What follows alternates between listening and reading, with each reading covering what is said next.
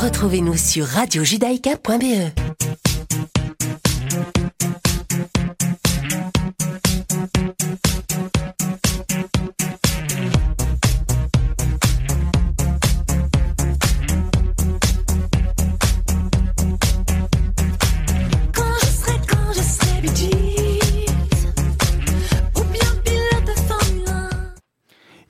très exactement 17h. Tout de suite, le flash d'information présenté par Blaise van der Linden.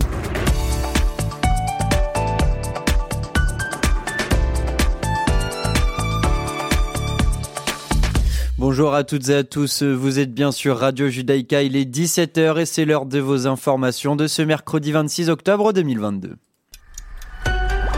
Les prochaines élections en Israël et aux États-Unis ne devraient pas affecter les liens bilatéraux. C'est ce qu'a déclaré le président Yitzhak Herzog hier lors d'une visite à Washington. Dans un contexte de tension liée à la montée de l'extrême droite israélienne, au moins deux démocrates, pro-israéliens du Congrès américain ont mis en garde Jérusalem contre le fait de permettre aux députés d'extrême droite Itamar Ben-Gvir de la faction du sionisme religieux de réaliser de nouveaux gains politiques après les prochaines élections. Le chef de l'opposition Benjamin Netanyahu, euh, le bloc de droite euh, s'appuie sur le parti de Itamar Ben-Gvir, a répondu hier qu'il ne courberait pas les chines devant la pression des États-Unis.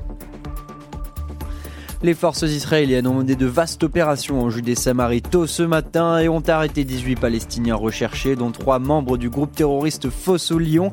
C'est ce qu'a annoncé euh, l'armée dans la ville de Naplouse, au nord de la Judée-Samarie. Tzahal a arrêté trois membres du groupe terroriste Fosso Lyon qui a revendiqué les attaques quasi quotidiennes contre des soldats et des civils israéliens.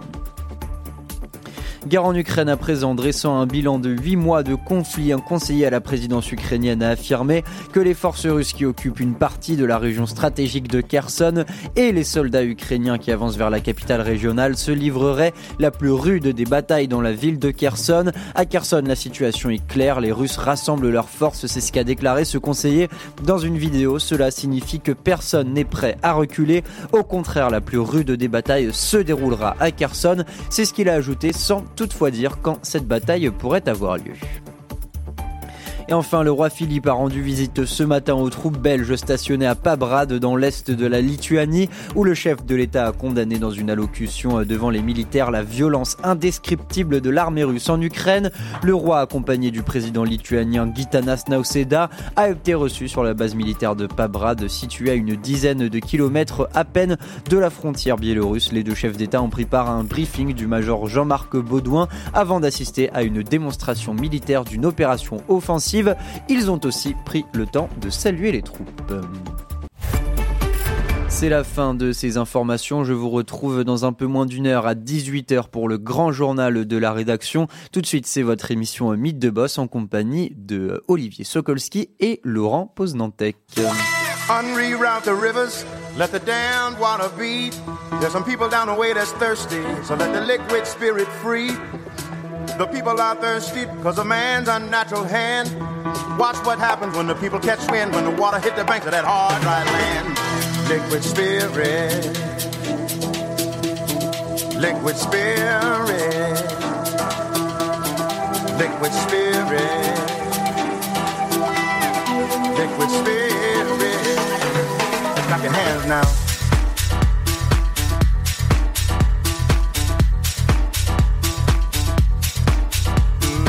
Bonjour à tous, bonjour à toutes, ravi d'être avec vous, Olivier Sokolski en votre compagnie. Merci à Daniel Guggenheim qu'on retrouvera pas la semaine prochaine. On se prend une petite semaine de congé, mais juste celle d'après. En attendant, en attendant la deuxième partie de l'émission, je suis avec Laurent Poznantec. Bonjour Laurent. Bonjour Olivier. Ravi de vous retrouver. Merci. Pour un nouveau numéro de Mythe de Boss. Exactement, où euh, ce soir, aujourd'hui, on reçoit euh, deux startups. On a deux startups, ça change. On aime aussi euh, donner la place aux startups. Alors, ce qui les, les réunit aujourd'hui, et, on commencera peut-être même par ça. Enfin, d'abord, on va peut-être déjà vous demander de, vous présenter en, nom, prénom, puis en, le nom de la, société pour laquelle vous êtes venu, et après, on, on, reviendra là-dessus. Bonjour à tous, moi je m'appelle Rémi Bendayan et j'ai cofondé DataShake. Et en face de Rémi, nous avons Alexandre Simon, cofondateur de la plateforme de livraison euh, Up Delivery, et je suis là avec avec donc Gaël Rademacher qui suis responsable opération pour Hop actuellement ici à Bruxelles justement. Magnifique. Alors j'allais dire que ce qui vous réunit euh, tous les deux, quand je dis tous les deux, c'est toutes les, les deux startups, c'est que au départ vous n'êtes pas euh, vous n'êtes pas belge et vous avez eu envie tous les deux de vouloir vous vous implanter euh, vous implanter à Bruxelles et, notamment euh, en Belgique.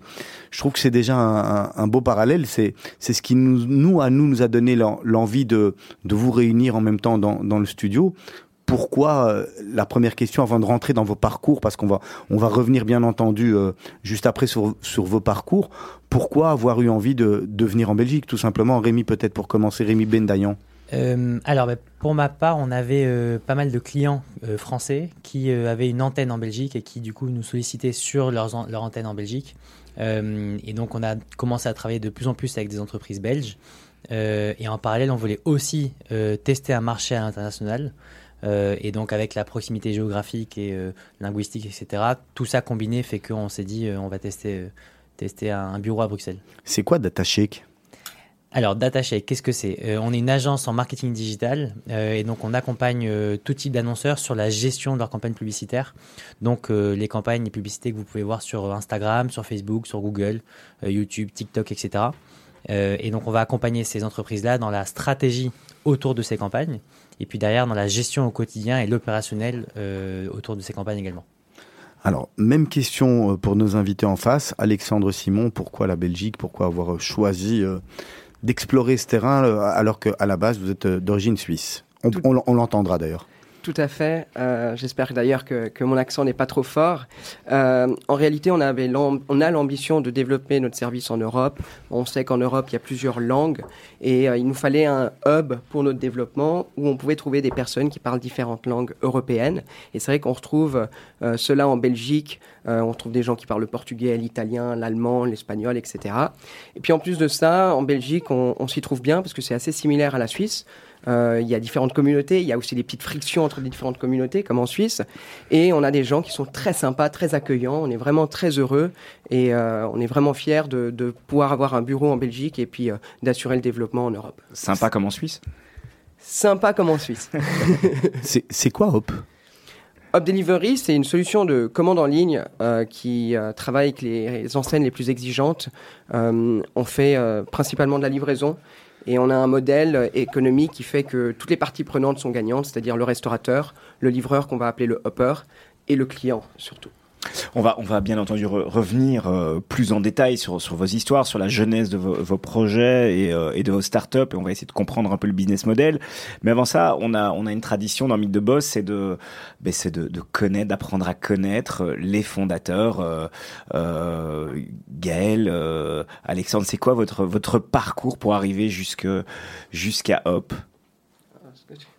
Bon, ben, je vais commencer. Euh, avec tout le respect que je lui dois, c'est qu'on a été très mauvais jeunes tous les deux. Donc euh, mauvais où ça Je veux dire par exemple à l'école, ce genre de choses. Non, sinon on a toujours été eu des bons comportements. Mais ce qu'il y a, c'est que on s'est vraiment euh, construit nous-mêmes euh, à travers euh, un peu nos parcours, puisque on, depuis le temps, maintenant ça fait un peu plus d'un an et demi, on a eu l'occasion d'échanger là-dessus. Euh, on a donc tous les deux vécu l'internat, entre autres. Forcément, lui en Suisse, moi en Belgique ici. Euh, et puis au-delà de ça, euh, il y a quand même une différence d'âge. Je suis un petit peu plus âgé, j'ai 34 ans. Euh, j'ai eu un parcours qui a fait que j'ai sans cesse évolué et je suis arrivé donc maintenant chez Hop Delivery il un an et demi. Et malgré ça, je suis reparti de zéro et je suis actuellement donc responsable opérationnel parce que j'ai pu comprendre la société à partir de ses fondements. Et vous, euh, Alexandre, c'est quoi votre parcours en, Suisse euh, Racontez-nous. Effectivement, c'était un, parcours, euh, en tout cas au, à la vue de ma mère, un peu chaotique, euh, parce que j'ai eu ma maturité, qui est l'équivalent du baccalauréat assez tard. J'ai passé par un internat euh, où il y avait que des garçons et il y avait même des, des chanoines. Euh, donc, donc oui, c'était un peu compliqué au départ, mais j'ai toujours eu cette passion en fait de l'entrepreneuriat. Ouais. en réalité, je m'ennuyais à l'école parce que euh, c'est pas c'est pas stimulant et puis les gens qui ont des idées, malheureusement dans l'école actuelle, on les on les stimule pas, on les encourage pas. Et, euh, et, donc après, j'ai eu donc ce, ce, baccalauréat. Je suis rentré à l'EPFL, l'école polytechnique fédérale Lausanne, qui est assez exigeant. Et euh, après trois, quatre mois de, sur les bancs de l'université, j'ai vraiment voulu poursuivre mes passions, euh, l'entrepreneuriat, parce que je pensais que j'allais pouvoir faire quelque chose de concret, de pouvoir développer et apprendre davantage. Et euh, je regrette pas du tout mes choix. Aujourd'hui, je suis vraiment satisfait de. Il y a eu d'autres projets entrepreneuriat euh, avant, Hop, ou d'autres de on va dire, euh, comme, comme Picasso, il n'a pas peint, il a pas peint ces, belles fleurs du premier coup. Non, bien sûr, bien sûr. Non, j'ai eu des plus petits projets, c'est-à-dire moins sérieux. Aujourd'hui, j'ai un projet où j'ai des collaborateurs, j'ai des responsabilités, on va dire. C'était plutôt des petits projets, l'organisation d'événements et autres. On avait quand même organisé un événement avec plus de 3000 personnes, c'était assez sympa mais ce c'était pas comme aujourd'hui une vraie société avec un vrai fondement euh, et un objectif d'expansion. Bon, ce sont des startups, hein, Olivier, donc ce sont des, jeunes, euh, des jeunes entrepreneurs que nous avons la chance de recevoir à notre micro aujourd'hui, très jeunes. Euh, et vous, Rémi, Rémi Bendayen, c'est quoi votre parcours jusqu'à jusqu'à la création de Dataché euh, J'ai eu un parcours scolaire assez classique. J'ai fait une, école de, une école de commerce après avoir fait une prépa. et à, Paris à Paris exactement. Et à la fin de, de, ma, de mon école de commerce, j'ai cherché un stage et j'ai eu la chance de, d'intégrer Google. Donc à 23 ans, euh, je suis rentré chez Google.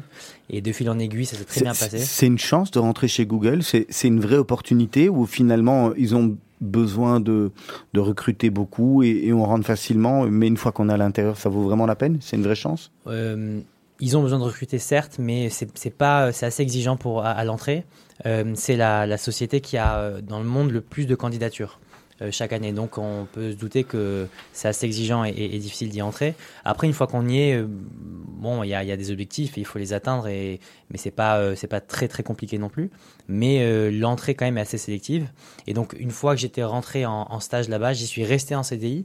et donc j'étais en CDI chez Google à 24 ans et en parallèle je terminais mes études. Donc c'était un peu, un peu, je, travaillais la journée et le soir je faisais mes cours.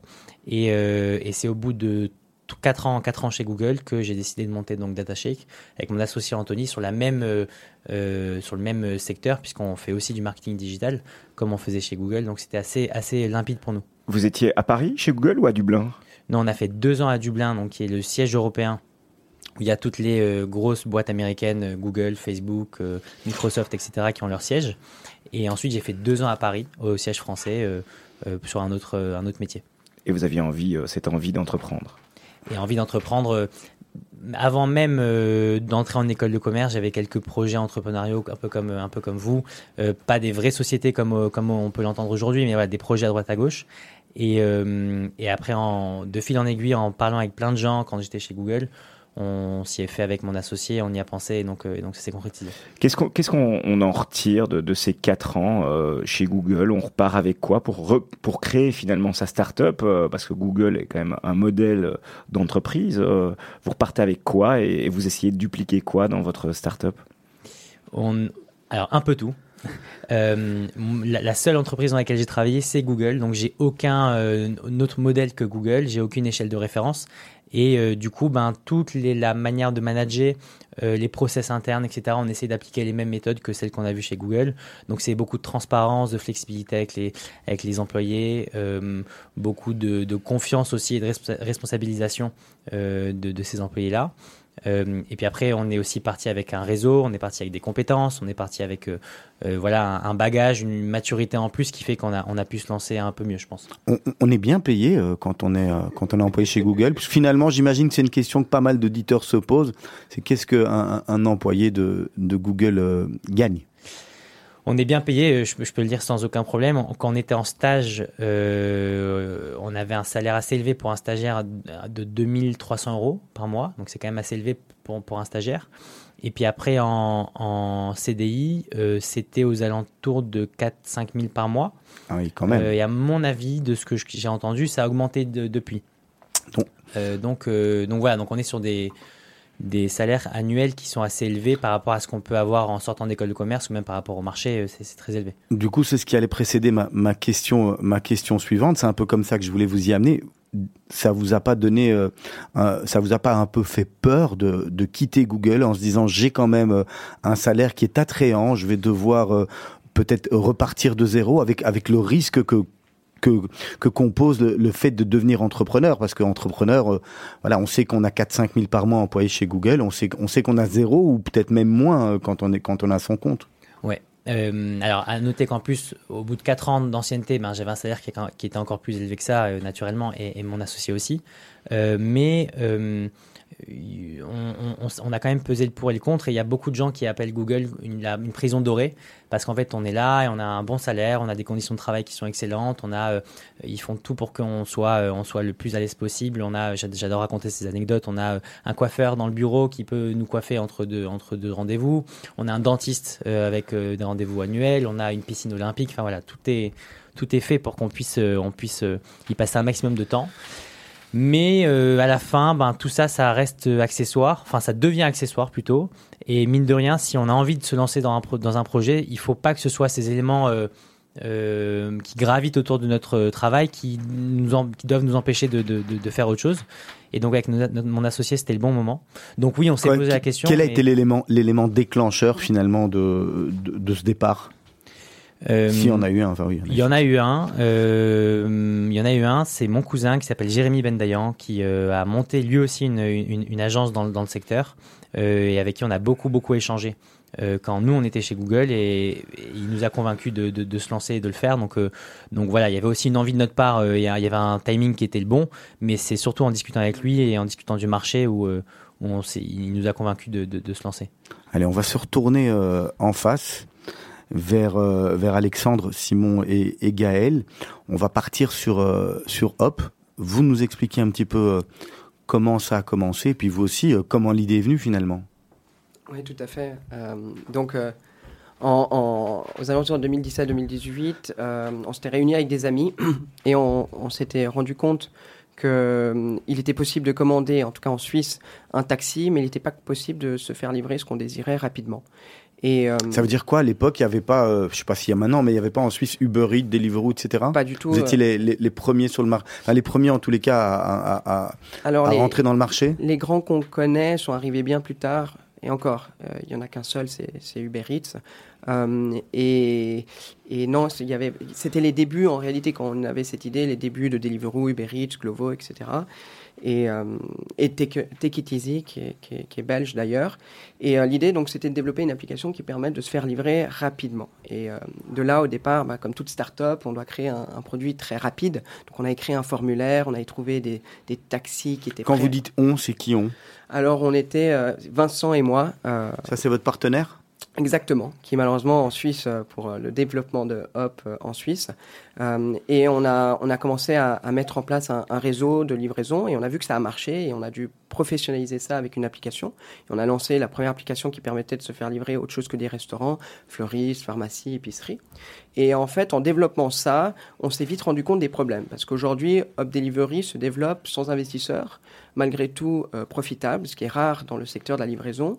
Et on s'est vraiment rendu compte des problématiques qui sont des commissions qui sont prises aux restaurateurs beaucoup trop élevées, euh, des euh, livreurs qui sont pas assez bien rémunérés, donc pas professionnels, et euh, des clients qui sont finalement pas satisfaits parce qu'ils euh, ont un choix limité de restaurants, parce que tout le monde ne veut pas payer des commissions de 30%, euh, tout le monde n'est pas satisfait du, service. Puis en plus de ça, le, donc le business model des, plateformes actuelles, euh, elles touchent une commission de 30% sur chaque commande. Donc si on n'investit pas dans le marketing, ben on n'a pas de retour. Et en plus de ça, il faut investir pour avoir un retour, un investissement conséquent, et on n'est jamais à l'abri qu'il y ait un problème dans la livraison, parce que la livraison, c'est aussi un, c'est c'est quelque chose de risqué. Il peut y avoir un retard du restaurant, euh, etc.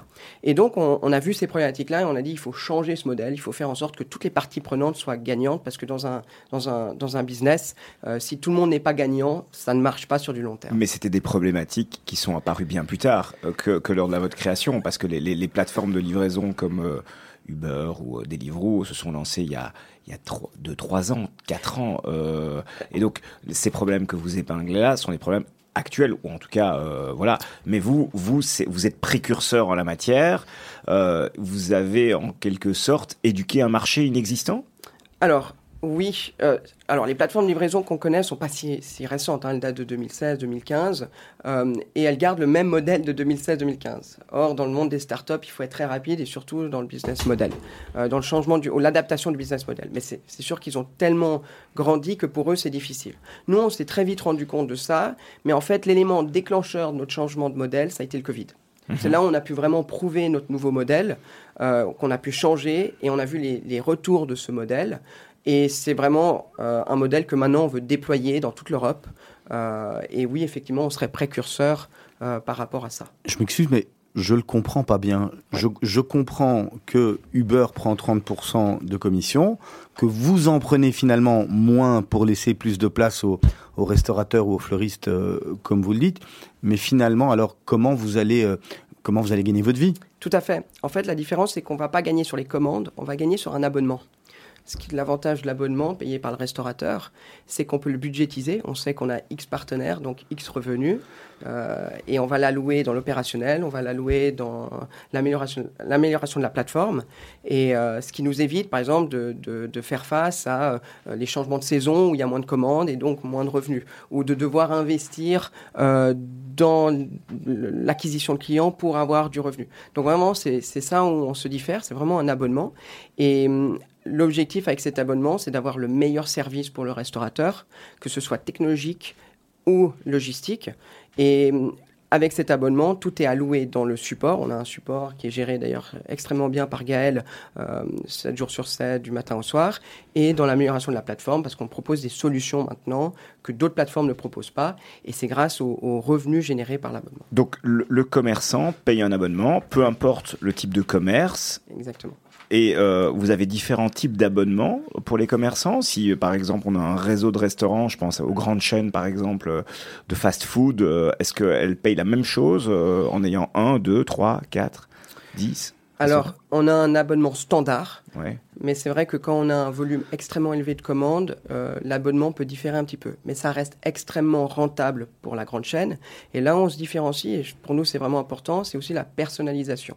C'est-à-dire qu'une grande chaîne va nous dire, voilà, moi j'aimerais que euh, sur la plateforme, il y ait telle et telle possibilité. Bah, nous, on va se, on va, on va se mettre d'accord sur euh, le fonctionnement de, de- de ce développement et Ouais. on va le rendre disponible. Et, le et celui qui commande, il paye quelque chose? Celui qui commande va payer quelque chose. Effectivement, paye il, va payer des frais de livraison Frais de qui livraison. vont aller directement auprès du hopper. Et comme le hopper va toucher une commission du restaurateur, euh, on peut En plus en plus, on peut diminuer les frais de livraison. Donc, le hopper, il va toucher une commission du restaurateur, il va toucher les frais de livraison, mais comme il touche euh, sur, sur la commande, bah, on n'a pas besoin d'augmenter les frais de livraison. Donc, pour le client final, il se retrouve avec un livreur professionnel, beaucoup plus agréable, et avec des frais de livraison qui sont inférieurs. Donc, on a vraiment un modèle qui est qui est pertinent pour toutes les, toutes les parties prenantes, et on en est fiers, et maintenant, l'objectif, c'est de le développer euh, partout. Allez, Alexandre Simon et, Rémi Bendayan, on va marquer une première pause musicale. Je vais commencer par vous, parce que c'était plus compliqué, vous étiez plus exigeant, mais, et- mais donc je voudrais que vous expliquiez pourquoi vous avez choisi ce morceau, ce que c'est, et qu'est-ce qui, qu'est-ce qui vous évoque, parce que finalement vous êtes tout jeune, quel âge vous avez? J'ai 26 ans. Donc 26 ans, euh, écoutez ce qu'on va écouter, aujourd'hui c'est pas commun. C'est pas commun, mais je pense que beaucoup d'auditeurs connaîtront Félix Mendelssohn. Euh, et euh, et euh, effectivement, c'est- une musique extraordinaire. Je sais pas exactement si, si tu On l'a coupé, on l'a coupé, on a réussi à, tout préparer. ouais. Ouais, je, trouve, je trouve on, déjà on a les- encore plein de questions pour, pour Jérémy et, mais les morceaux avec. Au, violon, je trouve ça extraordinaire et ça, donne beaucoup d'émotions. Et je trouve que, enfin, pour moi, ça traduit l'émo- l'émotion que je reçois. C'est un peu la traduction du parcours de l'en- de l'entrepreneur.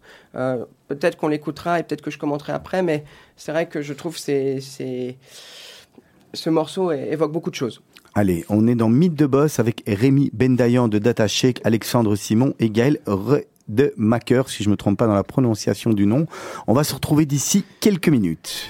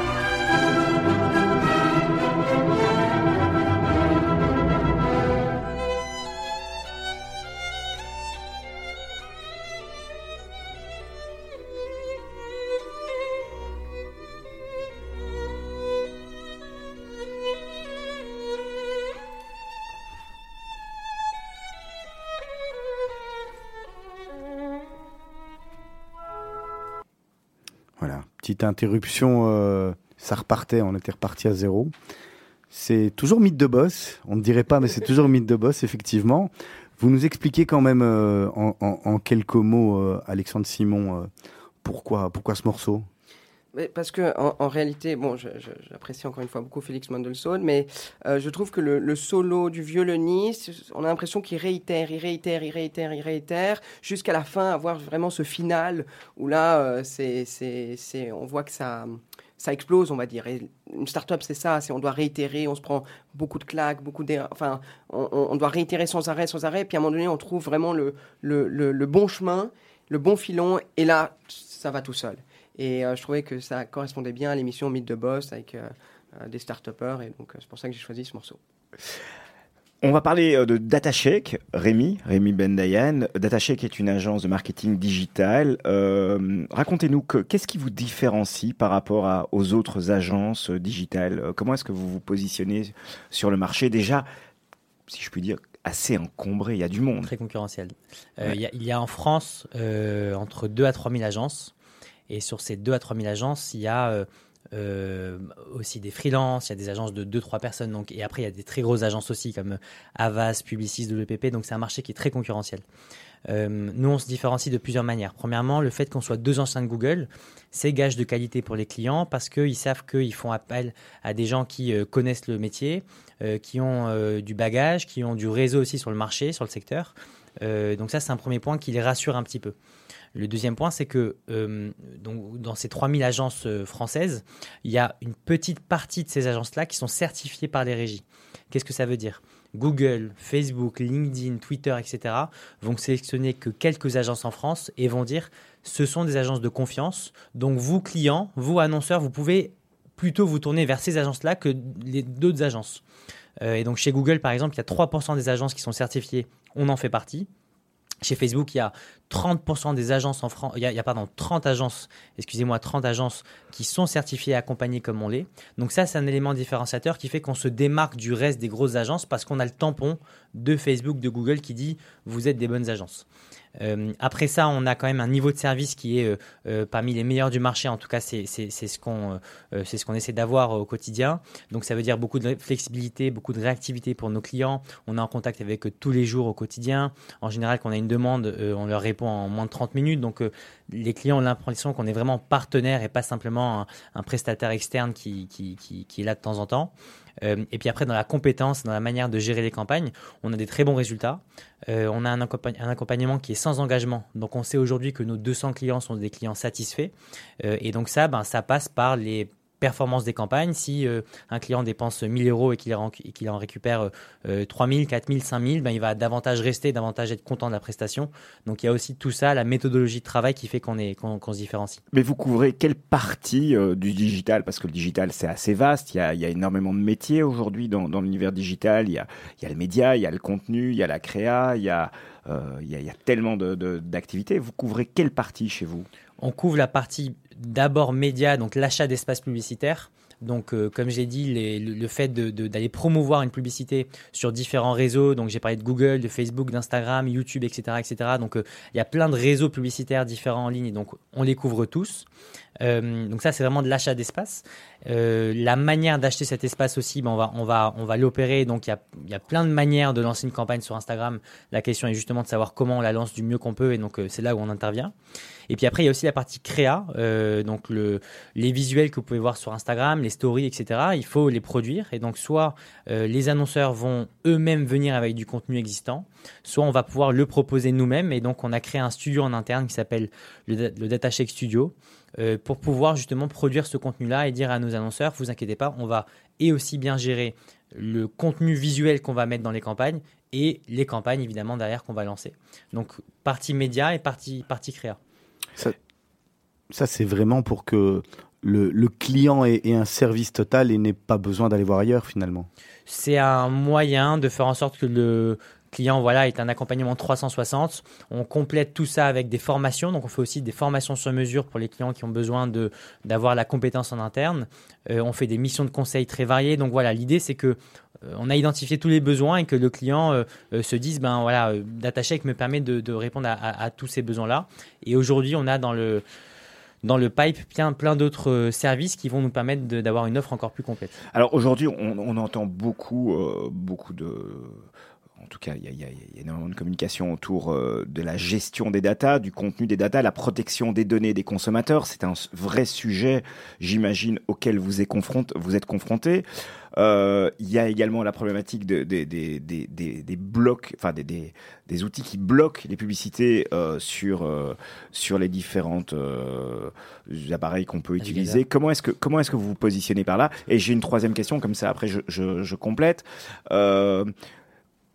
certains annonceurs, certaines personnes sur le marché euh, reprochent un tout petit peu à l'univers digital euh, un manque de transparence en termes de, performance, en termes de chiffres, parce que c'est vrai que Facebook ne donne pas toujours tous les chiffres, euh, comme on peut avoir, comme en, radio par exemple, on est CIMé, en télé il y a, y a l'institut CIM, mais en digital, Facebook, Google est moins peut-être moins transparent que d'autres médias.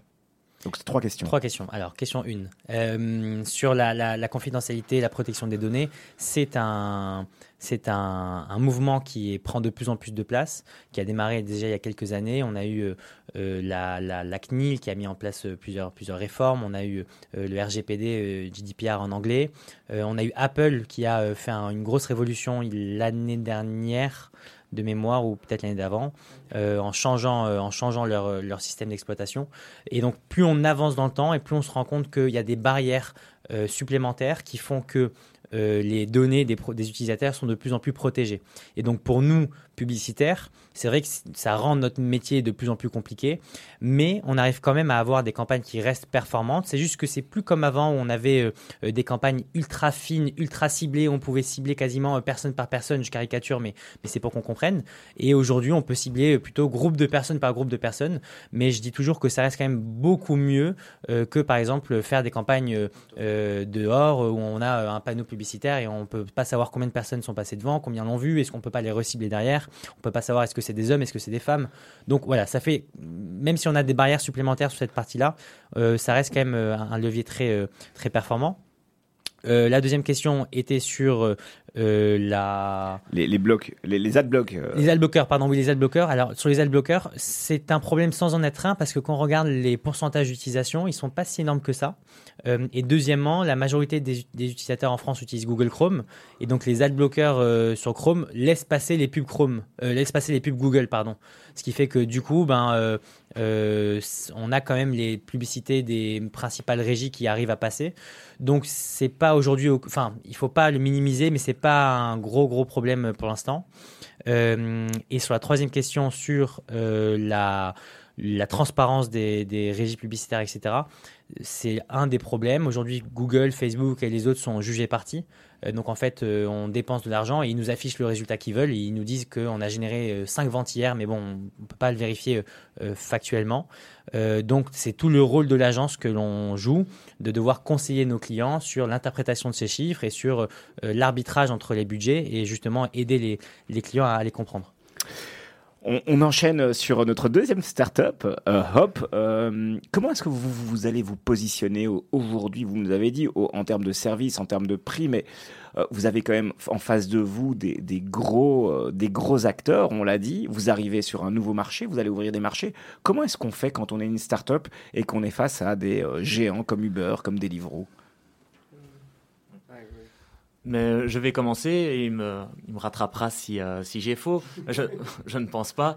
Euh, en fait, ce qu'il y a, c'est que dans un premier temps, les gens ne jouent pas dans la même cour. Euh, on ne joue pas sur. bien sûr, on a les mêmes restaurants partenaires, on a les mêmes, les mêmes on va dire, oui, partenaires dans un sens, et puis même les livreurs, etc. On va dire c'est tout la même chose, sauf que justement, du fait qu'on ait un concept différent, nous, on veut avoir nos propres. comment on appelle ça? Nos propres clients. Euh, c'est-à-dire que ce ne sont pas nos clients qui sont euh, les clients finaux, mais euh, on va chercher, comment dire, ce qu'on veut mettre en avant vraiment en fait au niveau de Hop Delivery, c'est pas la livraison, c'est remettre la livraison au cœur du business en termes de trajectoire, en termes de, facilité pour les pour les clients, etc.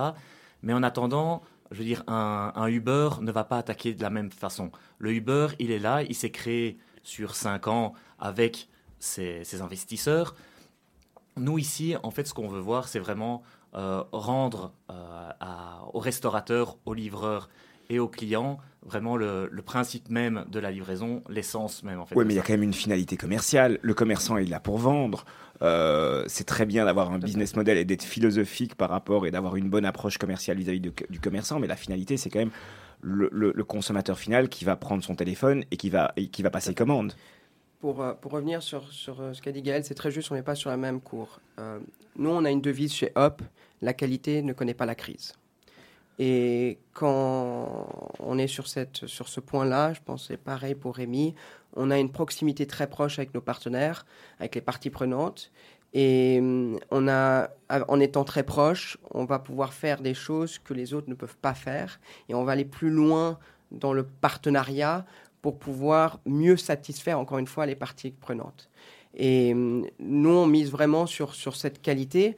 Et donc, parmi les, les, res- les restaurants partenaires de Hop, à titre d'exemple, à Genève, on a euh, pratiquement tous les palaces genevois, hôtels 5 étoiles, qui travaillent exclusivement. C'est de l'exclusivité quand on, quand on veut être fournisseur de, de shop, c'est de l'exclusivité en termes par exemple de restaurant On n'impose aucune exclusivité parce que je suis contre. Je pense qu'il faut être euh, libéral et, et il faut jouer le jeu d'être meilleur que les autres pour garder un client.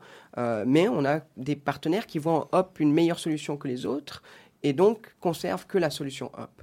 Et maintenant, l'idée aussi, c'est ce que disait Gaël dans la personnalisation, c'est qu'on va pas aller que dans la livraison, bien que c'est le point le plus important de Hop parce que c'est le point le plus compliqué pour un restaurateur, un commerçant ou même une entreprise de gérer. Mais on va aller aussi dans euh, la- la- le développement d'outils technologiques, de commandes en ligne, de fidélisation et, et, d'autres. et là en interne vous développez, vous développez un soft j'imagine qui ne vous sert qu'à vous finalement vous, vous, le, vous le vendez ou vous le louez aux autres? Oui, on a ce qu'on appelle un SaaS, un Software as a Service, euh, qu'on fournit aux, restaurateurs.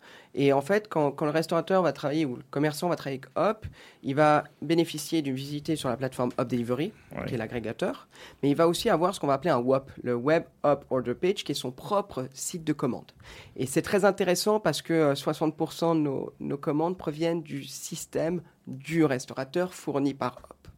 Euh, ce qui va lui permettre d'avoir son propre logo, son propre site, euh, enfin ses propres produits, et surtout ce qui va éviter aux restaurateurs de perdre la rétention. Parce qu'on s'est rendu compte de quoi? C'est que quand un client euh, va sur un site d'un restaurant et qu'il est redirigé sur une plateforme agrégatrice, elle ne va pas commander. 60% de ces personnes-là ne vont pas commander chez le restaurant. Parce que soit le restaurant est trop loin de la livraison, soit le restaurant est fermé, soit il voit un pop-up avec une offre chez un autre restaurant. Et le client, lui, va perdre un client potentiel. Et on s'est rendu compte que 50% des gens qui n'ont pas commandé chez ce restaurant vont plus commander chez ce restaurant. Et donc en fournissant également ce que, d'autres ne fournissent pas forcément, un, site vraiment dédié où on ne voit même pas que c'est Hop, on permet d'augmenter la rétention et d'éviter aux restaurateurs de perdre des clients. Ça, c'est une des choses. Ensuite, euh, on fournit un support vraiment dédié, hein, comme Rémi. Je pense que c'est très important aujourd'hui euh, d'avoir des personnes qui peuvent écouter les problèmes et apporter des solutions aux problèmes. Et bah, la mise en relation avec des hoppers, qui sont donc des livreurs professionnels de qualité, qui vont être sélectionnés un peu à la méthode Google euh, pour justement s'assurer qu'il y ait le meilleur service possible. Euh, parce qu'encore une fois, la qualité ne connaît pas la crise. Et quand on fournit un service de qualité, bah, on n'a même pas besoin d'investir tant que ça en marketing parce que les clients euh, viennent. ça c'est pas bon pour Rémi ce que vous dites hein. Alors, il faut malgré tout investir parce que euh, ah voilà on voilà va travailler ensemble. On va travailler ensemble. non, il faut. C'est c'est sûr qu'il faut, faut quand même de la visibilité. Si on veut se faire connaître, il faut quand même euh, développer sa marque et, et se faire euh, voir et connaître. Mais à un moment donné, je pense que c'est ta même philosophie pour toi euh, quand tu fournis un service de qualité. Euh, le client reste. Et... Rémi, chez vous, chez DataShake, c'est quoi votre business model? Parce que euh, comment est-ce que vous fonctionnez? Comment est-ce que combien ça coûte euh, de, de travailler avec DataShake Ça coûte, alors c'est un, un prix qui euh, diffère en fonction du montant de dépenses euh, que vous avez sur les plateformes Ça publicitaires. veut dire que vous prenez un pourcentage sur le média Voilà. investi? Exactement, donc euh, qui euh, commence à 15% et qui descend jusqu'à 6%. Euh, et on a en moyenne euh, un, une facturation qui est aussi entre 2000 et 2500 euros hors taxe par mois par, par annonceur. Mais donc voilà, si vous dépensez évidemment 100 000 euros par mois, c'est beaucoup plus de travail. Donc chez nous, la facture sera plus élevée que si vous dépensez que 10 000 euros. Donc votre votre business model est basé sur un pourcentage de l'investissement média, peu importe ce qu'on vous demande derrière. Euh, et vous, si par exemple, euh, euh, on vous appelle 15 fois derrière. Oui. C'est-à-dire que nous, il y, a des agences qui sont qui facturent en fonction du temps, donc au jour homme, et nous on se dit qu'on va partir du principe qu'on est disponible pour le client, quel que soit en effet le temps qu'il va nous prendre. Euh, et on va essayer d'atteindre ses objectifs et on va prendre le temps qu'il faut.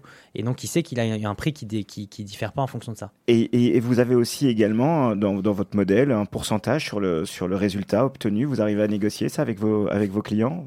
C'est compliqué. Alors, c'est pas moi qui négocie avec eux, c'est eux qui négocient avec moi, euh, qui veulent ça en général. Mais c'est compliqué de le faire aujourd'hui parce que, comme on l'a dit sur les sujets précédents euh, de protection des données, etc., la lecture des performances sur les plateformes est de plus en plus biaisée.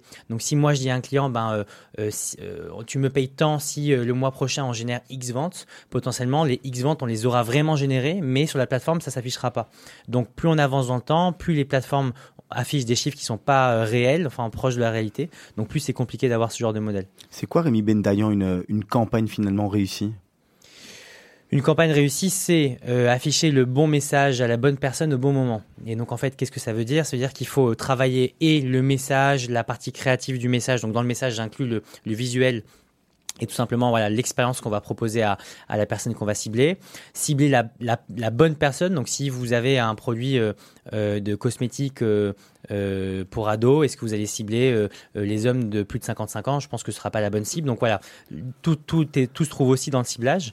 Et puis après pour terminer il y a le bon moment. Ben, il, y a, il y a une saisonnalité parfois en fonction du business. Il y a en fonction de l'heure de la journée de, du jour de la semaine etc donc voilà. Pour moi une bonne campagne c'est euh, le bon message à la bonne personne au bon moment. Aujourd'hui, il n'y a plus une, euh, une société, une start-up qui se crée, qui peut, euh, qui peut finalement passer par, par de l'affichage. on va plus voir une publicité sur un, sur un abribus. Il n'y a plus une jeune société qui va arriver et qui va se dire je vais pas mettre de l'argent dans euh, internet, je vais pas aller sur Google euh, AdWords ou sur Facebook ou sur Instagram. Ça n'existe plus finalement pour tous les jeunes entrepreneurs. En fait, ça existe encore, mais ça vient après euh, le test de toutes ces campagnes-là. C'est très rare de commencer une, société et de dire je vais directement faire une campagne télé. Parce que déjà il y a une barrière à l'entrée qui est le, coût que ça, a. Pour lancer une campagne sur Google ou sur Facebook, vous pouvez démarrer avec 1 euro par jour. Pour une campagne à la télé, je ne crois pas qu'on puisse le faire avec 1 euro par jour. donc ça c'est le premier point. Et puis après le deuxième point, c'est que en termes de performance et comme je l'ai dit tout à l'heure, de, traçabilité de, de, des personnes qui sont venues sur votre site et compagnie, c'est quand même plus, plus logique de faire des campagnes en digital. Donc, je je pense pas que les médias traditionnels, enfin la publicité sur ces médias-là soit morte. Pas du tout, du tout. Au contraire, et je pense qu'il y a une force de frappe qu'on peut avoir en télé ou en radio qu'on peut pas forcément avoir en digital. Mais dans l'ordre des, choses, c'est vrai qu'on va d'abord commencer par le digital et ensuite passer par des, médias euh, offline. Question pour tous les deux, peut-être euh, peut-être on termine avec Rémi. Comment on fait pour grandir? On a besoin de qu'est-ce qui aujourd'hui quelle est la, la, prochaine étape chez chez Dataché? Qu'est-ce que vous avez besoin de lever des fonds? Et si vous avez besoin de lever des fonds, à quoi ils vont servir? On a, on a, alors aujourd'hui, on n'a pas besoin de lever de fonds parce qu'on est sur un modèle qui ne nécessite pas de, de, de, de lever de fonds.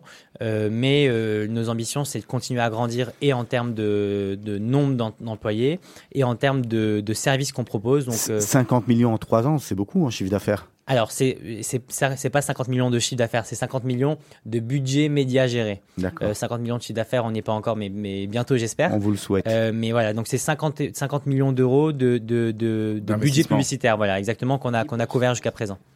Et donc finalement, comment on grandit pour, euh, pour, Et donc on grandit par euh, une, déjà ne, pas mettre de côté notre service de base aujourd'hui en France, qui va être donc la gestion de campagne publicitaire, mais aussi à côté développer d'autres services. Donc on est, euh, on l'a fait avec le DataShake Studio comme j'en ai parlé. On a plein d'autres projets sous la main. Et puis il y a évidemment le marché Benelux avec la présence physique en Belgique, où là, je, je pense qu'il y a une poche de croissance intéressante. Et comment est-ce que vous allez justement vous adapter, vous Français, à la typologie quand même compliquée de la Belgique, la culture, la culture de la langue? On a, euh, il y a la Flandre, il y a, la Wallonie, il y a Bruxelles, euh, il y a la partie germanophone. Comment est-ce qu'on approche ça? C'est pas, c'est pas aussi simple que de se lancer euh, en province, par exemple, mais en province en, France, mais La personne qui euh, pilote le marché belge pour DataShake est une personne franco-néerlandaise, donc déjà ça aide un petit peu euh, sur la partie linguistique. Et puis euh, c'est une personne qui connaît bien aussi la Belgique parce qu'elle y a vécu pendant un certain moment. Donc on fait confiance à cette personne sur sa connaissance du marché pour s'adapter et pouvoir proposer un service qui est, qui est, qui est bon. Même question pour vous, comment on se développe? Est-ce qu'on va chercher, euh, est-ce qu'on a besoin d'argent? Est-ce que vous avez besoin d'argent pour, euh, pour, euh, pour faire une expansion un peu, un peu plus soutenue ou finalement vous en sortez comme ça et, et, quelles sont les prochaines étapes? Je pense surtout il faut l'ANIAC et on a eu une discussion avant avec Gaël, il faut être aussi dans l'inconfort. Euh, parce qu'on n'est jamais aussi productif que quand on est dans l'inconfort. Alors c'est peut-être un peu différent chez Google, mais euh, c'est peut-être aussi ce qui t'a fait euh, vouloir, enfin ce qui t'a donné envie de, quitter Google. bien sûr, là aujourd'hui, Hop n'a pas eu d'investisseurs. On est en train de faire une levée de fonds pour pas pour subventionner le développement, mais justement pour engager les personnes qui sont nécessaires pour notre développement. Et je pense que ce qu'il faut surtout, c'est un modèle pertinent qui soit innovant et qui, euh, encore une fois, euh, soit lucratif et qui euh, répond aux besoins de chacun. Le but de, tous les start-upers, à terme, j'imagine, c'est de vendre? En tout cas, pas pour ma part. Pas maintenant, en tous les cas, c'est beaucoup trop tôt. Bien qu'on nous ait proposé plusieurs fois, on a bien refusé parce qu'on a vraiment tellement de plaisir à, développer et même euh, à faire face à toutes les problématiques. non, vraiment, euh, l'objectif n'est pas du tout de vendre. Rémi, même question. J'imagine qu'à terme, on veut vendre. Même question, même réponse. Euh, même, si un grand groupe publicitaire, vous les avez cités tout à l'heure, vient frapper à votre porte et et, vous met un gros chèque La réalité, c'est que on, a aussi été approché que je considère que être approché et rentrer dans des discussions aujourd'hui euh, nous détourne de notre métier au quotidien et donc on sort la tête de l'eau et, on, est moins bon sur ce qu'on doit faire au quotidien. Donc aujourd'hui, nous, c'est pas du tout d'actualité. On a plein de pistes de croissance aujourd'hui. Les chiffres sont tous au vert. Donc euh, je dis pas euh, que dans, un moment on y pensera, mais pour l'instant, c'est pas du tout d'actualité. Question suivante euh, pour, pour Rémi Bendayan, votre les jeunes, hein, les startups euh, et, puis même un peu les moins jeunes, on, ne parle plus que d'écologie, de du vert et, comment comment vous vous positionnez par rapport euh, à vos clients, par rapport à cette problématique de, bien-être et de, de, ne pas consommer aujourd'hui, surtout avec ce qui, est en train de nous, arriver? Bah nous, c'est quelque chose qu'on essaye de, de rendre, enfin, de rendre au cœur de, notre métier avec, les, avec nos employés, puisqu'on essaie d'avoir voilà, euh, des bonnes pratiques au quotidien qui font qu'on pollue le moins possible, ou en tout cas que tout soit sensible à cette cause-là. Euh, on leur a par exemple euh, laissé une, une, journée annuelle pour aller aider une association dans, ce but-là. Donc voilà, on, essaye en tout cas de sensibiliser l'équipe en interne. Et puis après aussi, notre rôle, c'est d'aller chercher des clients qui sont éco, enfin éco-sensibles. donc on a pas mal de sociétés qui œuvrent dans ce, dans ce but-là. Et donc nous, en les aidant à avoir des campagnes performantes, on les aide à grandir et donc on, indirectement, on les aide aussi à, lutter pour leur cause. Vous, vous, vous, refusez certains clients, certaines, vous dites non à, certains annonceurs qui viennent frapper à la porte? Oui, c'est déjà arrivé. Une fois, je me souviens, on avait un annonceur qui euh, voulait promouvoir euh, un un groupe de chasse euh, d'animaux. Euh, et donc voilà, bon, il n'y a pas, de politique aujourd'hui, mais en tout cas, euh, après discussion en interne, on a décidé de pas de pas l'accompagner parce que c'était pas en phase avec nos valeurs, etc. Mais donc oui, il y a des, annonceurs à qui on peut dire non parce que on considère que le business n'est pas forcément en phase avec avec ce qu'on pense. Même question pour vous. Finalement, vous, j'imagine, c'est pas très compliqué. Tout le monde en vélo? Il y a des quoi Il y des Porsche qui livrent ou, euh, c'est uniquement euh, uniquement de l'écologie et du vélo électrique et de la trottinette? Au vu de la rémunération de certains hoppers de livreurs, effectivement, ils pourraient rouler en Porsche, mais je pense qu'ils ils le font pas. Euh, non, je pense que c'est important qu'on se rende compte de, des changements et surtout de, des, des, impacts écologiques. Il ne faut pas rentrer par contre dans les extrêmes. Euh, et je pense qu'il ne faut pas oublier aussi une chose, c'est qu'une entreprise, elle doit quand même générer, euh, on va dire, du profit pour que ce profit soit ensuite utilisé à bon escient et euh, que ce profit puisse être utilisé, par exemple, dans notre cas, à investir dans des vélos cargo, investir dans des solutions qui limiteraient le plastique. Donc je pense que c'est important de, Je pense qu'aujourd'hui, les jeunes entrepreneurs, ils sont suffisamment conscients il faut leur donner la possibilité de développer leur entreprise pour que euh, l'argent soit correctement investi. On vous retrouve bientôt sur une application en Belgique. À partir de quand vous allez être euh, actif euh, Alors, ça, on sera actif à Paris avec euh, un partenaire exclusif qui s'appelle CRISP, que je vous invite d'ailleurs à découvrir, crisp.org. Et on sera euh, disponible en Belgique à la rentrée, Janvier. janvier. On va attaquer les, les questions de la fin parce que le, le temps passe vite. Je vais déjà vous poser une question euh, à tous les deux. Vous avez le temps de. Quel conseil est-ce que vous vous donneriez à, à Rémi Bendayan qui est juste en face de vous? Et après, je poserai la même question à Rémi. Très bonne question. Il y en a plusieurs. Euh, J'ai envie de te dire, c'est en anglais, be crazy for a successful living. Rémi, même question euh, pour vous. Quel conseil est-ce que vous vous donneriez euh, Moi, je vais, je vais rester en français. Euh, eh ben, ayez des campagnes publicitaires performantes et bien, et bien adaptées. Mais là, vous étiez déjà en contact, hein, j'ai entendu en préparant l'émission. hein. Oui, effectivement. C'est quoi la chose la plus folle, Rémi, que vous avez fait dans votre vie? Vous lancer Ou quitter Google Euh, quitter Google, euh, c'est quelque chose d'assez fou, mais euh, aujourd'hui, on voit que le pari il est payant, donc euh, il y, avait- il y avait- il y a eu des choses plus folles quand même. il y a sûrement eu des choses plus folles, donc je peux pas parler à la radio, mais, euh, mais voilà, en, en tout cas, sur l'aspect professionnel, ça doit sûrement être, être avoir quitté Google. La même question pour vous. La chose la plus folle que vous avez fait dans votre vie. Il y en a plusieurs. D'ailleurs, euh, mon père me dit quand Alexandre dit qu'il est à Paris, c'est qu'il est à Tokyo, et quand il dit qu'il est à Tokyo, c'est qu'il est sur la Lune. Ah ouais. Donc euh, c'est vrai qu'il y a pas mal de choses assez, assez folles. Mais euh, comme je disais à, à Rémi, il faut, dans la vie, il faut, faut être fou parce que on n'a qu'une vie et, et euh, il faut en profiter au maximum. Une phrase que vous mettez un- en avant, un, un dicton que vous aimez utiliser? Ah, il y en a plusieurs. Il, y en a, il, y en a, il y en a plusieurs. J'aime bien ce dicton, la qualité ne connaît pas la crise, parce que ça, ça, ça pousse à, à offrir des services de qualité. Rémi, la même question pour vous. Euh, moi, c'est une citation de Steve Jobs qui a dit euh, si euh, le produit est gratuit, c'est que c'est vous le produit. Euh, et donc, c'est toute l'ambiguïté de la publicité où en fait, euh, ben, la publicité euh, euh, est gratuite, mais euh, elle, est, elle va pousser à, à- à consommer. Donc, euh, en soi, c'est-à-dire que le produit, c'est c'est vous, mais d'un autre côté, les marques en ont besoin. Donc, c'est toute, toute l'ambiguïté de, de, de- de ce monde-là. Les trois grands plaisirs du moment sont lesquels, Rémi? Les trois grands plaisirs du moment. Euh, le sport. Oui. Je pense que c'est très important le sport. Euh, passer du temps avec ses amis, avec sa famille, je pense que c'est central aussi. Euh, et puis après, je dirais que dans, dans- dans le travail, on peut aussi trouver du plaisir parce que dans le travail, il y a de l'ambition, il y, a des- il y a des objectifs.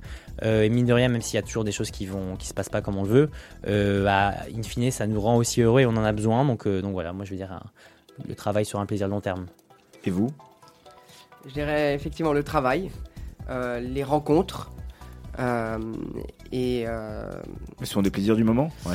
ouais, ce sont les plaisirs du moment et puis euh, que, que dire le voyage. Vous êtes des jeunes sages, hein, Laurent. Ouais, je trouve. Hein, je trouve qu'on a des jeunes, euh, des jeunes, ex- des jeunes expats très sages. Alors vos, vos modèles, est-ce que, est-ce que vous avez un modèle? Est-ce qu'il y a quelqu'un qui, qui, qui, qui, qui, qui est un exemple pour vous que vous aimez suivre? Malheureusement pas de modèle, euh, mais j'en ai, j'en plusieurs. Après, c'est vrai que j'admire beaucoup euh, euh, mon père et je pense que c'est, une personne que- que je respecte énormément, mais j'ai pas vraiment de modèle. C'est déjà bien hein, d'avoir un- Mm. son papa comme modèle. Même question, Rémi. Euh, J'en ai pas un en particulier, mais c'est vrai que tous les gourous de la tech, euh, c'est très bateau, hein, mais me fascinent un peu. J'ai lu beaucoup de biographies sur euh, Zuckerberg, Musk, Steve Jobs, etc. euh, voilà. Et, et donc en fait, on voit qu'il y a quand même euh, une rage de vaincre dès, dès, dès, dès- dès qu'ils sont jeunes. euh, et euh, voilà, ils ont construit tous des empires dans le digital, et donc c'est ça, ça, ça, ça- c'est c'est inspirant dans un sens. Dernière question, votre plus gros challenge euh, pour les prochains mois? Euh, conquérir le monde avec Hop. Rémi? Je réfléchis. Euh, le plus gros challenge, c'est euh, ouais, con- continuer à, à- à être bon sur un marché, un marché très concurrentiel euh, et ne pas se laisser, euh, se laisser, euh, se laisser abattre. Messieurs, merci beaucoup à tous les trois d'être venus dans Mythe de Boss. Rémi Benayan, on se quitte avec Drake. Flybook, vous nous expliquez? Euh, Drake, parce que comme je le disais, je fais beaucoup de sport et que j'écoute beaucoup de Drake quand je fais du sport. Alors pas que, mais surtout quand je fais du sport. Et donc je pense que c'est bien aussi d'avoir un équilibre vie perso, vie pro euh, sain. Et le sport doit, doit peut, en, aider. Donc euh, voilà, Drake, parce que, parce que quand je cours beaucoup, j'écoute du Drake. Merci beaucoup à tous les trois d'être venus, d'avoir fait le déplacement à Bruxelles. Bonne continuation dans, vos, dans vos activités en Belgique. Laurent, on se retrouve, euh, on se retrouve pas la semaine prochaine. Mythe de Boss est en congé. Mais bientôt. On se retrouve très bientôt. D'ici quelques minutes, vous allez retrouver le grand journal de la rédaction présenté par Blaise van der Linden et juste après les mots d'Anouk. Je sais pas s'il y a une émission de la Brit ce soir parce qu'elle est oui, il y a l'émission de la Brit ce soir effectivement et juste après c'est Gershon qui vous présentera son émission un, jeune DJ qui qui mixe sur Radio Judaïka dès demain matin 7h-5. C'est la matinale. Passez une bonne soirée à tous et à toutes et à très bientôt.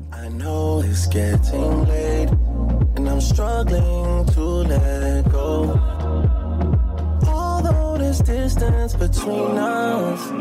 There's no place I'd rather be. Owe you some hospitality, and it comes so naturally. Promise I just need some more time. If you can bear with me,